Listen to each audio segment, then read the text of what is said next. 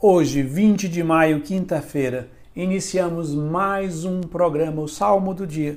E o salmo de hoje é o Salmo 15, 16, que nós vamos ler a segunda estrofe que diz: Eu bendigo o Senhor que me aconselha, e até de noite me adverte o coração. Tenho sempre o Senhor ante meus olhos, pois se o tenho ao meu lado, não vacilo. Eu bendigo o Senhor que me aconselha e até de noite me adverte o coração. Estamos cada vez mais próximos da solenidade de Pentecostes. E o salmista hoje fala do Senhor que nos aconselha. E o conselho é um dos sete dons do Espírito Santo. É o dom que nos faz conhecer intuitivamente qual é a vontade de Deus na nossa vida. E como realizar essa vontade de Deus na nossa vida. É importante também a gente compreender que na vontade de Deus existe uma hierarquia, como cada degrau que deve ser cumprido assim, são progressivos e nunca um pode negar o outro. O primeiro degrau da vontade de Deus para a nossa vida, o degrau fundamental é cumprir os mandamentos da lei de Deus e da igreja. Então, esse é o degrau fundamental. O segundo degrau é seguir a vontade de Deus, tudo que é próprio do estado de vida.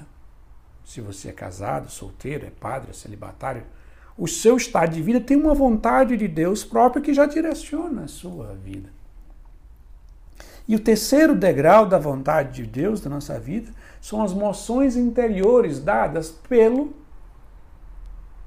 dom do conselho que vai nos fazendo perceber por meio de intuições, moções interiores, que nos conduzem àquela que é a nossa missão.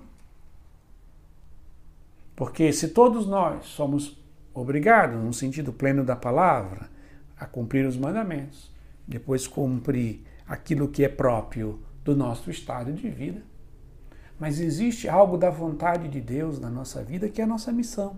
Isto é, aquilo que é único nosso, aquilo que só nós podemos fazer no reino de Deus.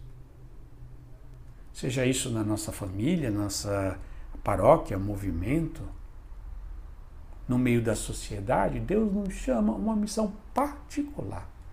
E é isso que o dom do conselho vai nos fazer direcionar a cumprirmos aquela missão específica pelo qual Deus nos criou para sermos únicos no mundo, como todos os santos na igreja foram. Eles primeiro obedeceram os mandamentos, depois foram fiéis ao seu estado de vida e por fim foram dóceis às inspirações do Espírito Santo para fazerem a vontade de Deus nos detalhes mais práticos e simples do dia a dia.